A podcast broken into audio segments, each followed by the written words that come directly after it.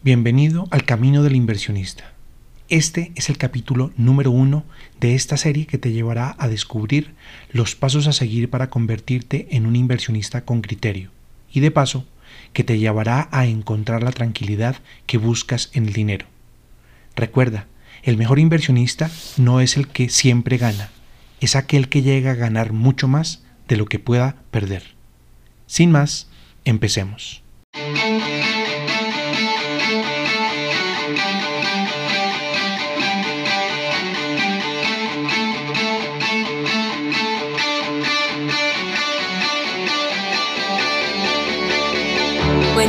Surrounded by darkness,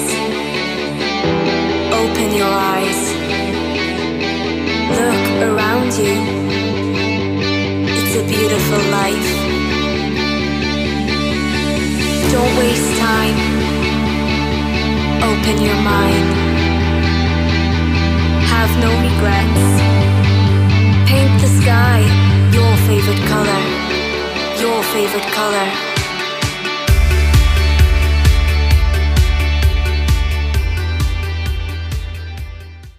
En esta ocasión te hablaré de aquellos elementos familiares y culturales que forman parte de la manera como tomas decisiones con relación al dinero. Hablaremos de ADN financiero.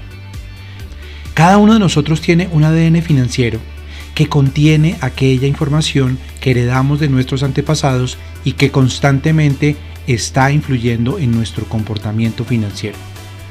Recordemos que el buen manejo del dinero es totalmente comportamental, es decir, se rige por la manera como tomamos decisiones de gasto, ahorro e inversión.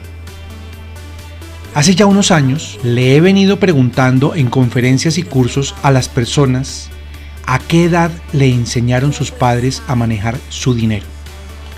Debo reconocer que no estuve muy sorprendido con la respuesta. Siete de cada diez personas manifiestan nunca haber recibido formación financiera de parte de sus padres. Es posible que un padre sienta que es su responsabilidad de enseñarle a su hijo cómo montar en bicicleta, pero pocos sienten el impulso de enseñarle a su hijo el manejo del dinero.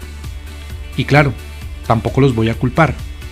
Si tú no recibiste esa formación de tu padre o madre, tampoco lo vas a hacer con tus propios hijos. No enseñarle a los hijos el manejo del dinero es algo que también heredaron tus padres. Sin embargo, voy a atreverme a mencionar algo que tal vez no sabías que sabes.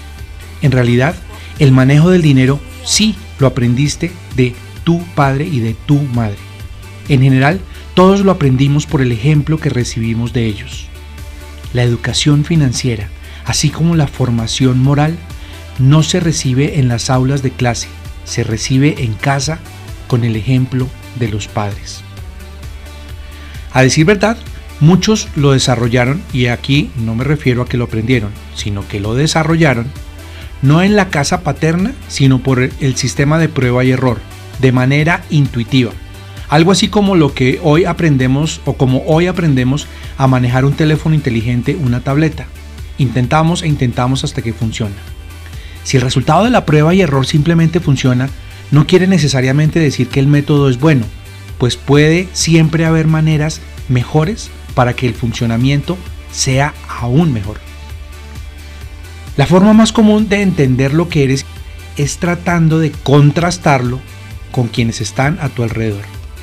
Seguramente tendrás a alguien muy cercano como un compañero de trabajo, un colega, un cliente, un jefe, un amigo, tu pareja, en fin, a quien admiras por el manejo que hace de sus recursos, o tal vez otra persona que consideras que debe corregir sus comportamientos para aprovechar mejor aún sus propios recursos.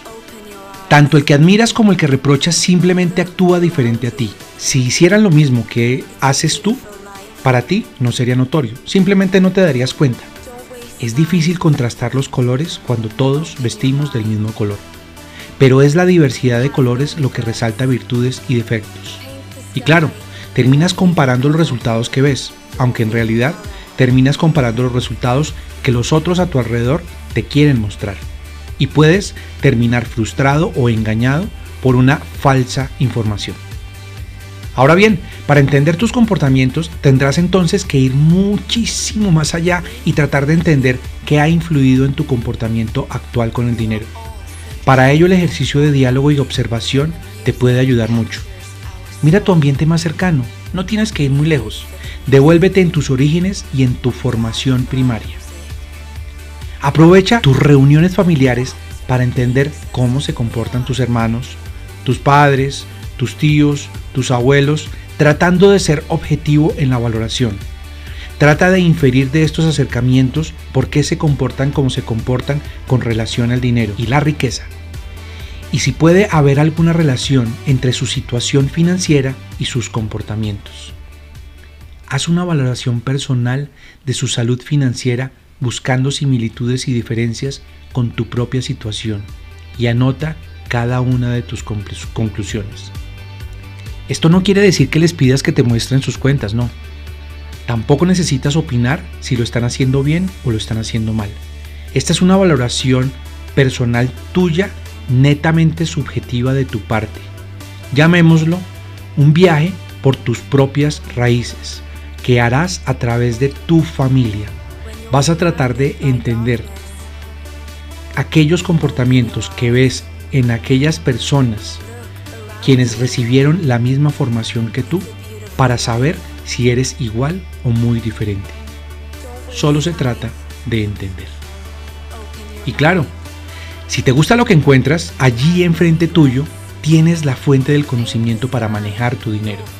Pero si no te gusta, tienes la potestad de empezar a actuar de acuerdo con tu propia convicción, formación y conveniencia.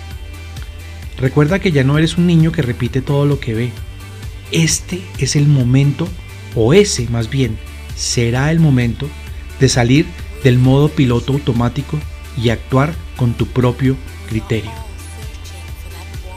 Tu ADN financiero te va a regir en el momento en que vas a empezar un negocio, tomar la decisión de comprar una casa, hacer una inversión o negociar tus condiciones laborales para un nuevo puesto de trabajo. Y es importante tenerla lo más claro posible y tenerla clara significa tener buenos parámetros de tomas de decisiones. ¿Te vas a equivocar? Con seguridad.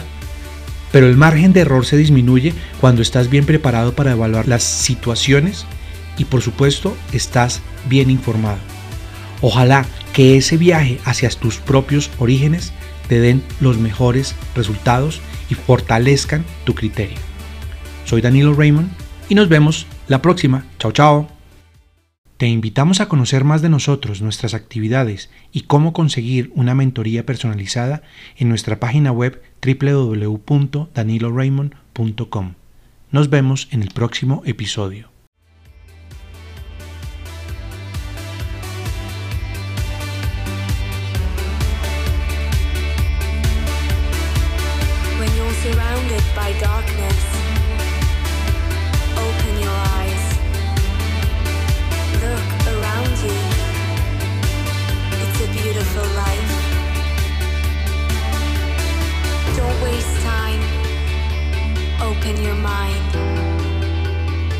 No regrets. Paint the sky your favorite color. Your favorite color.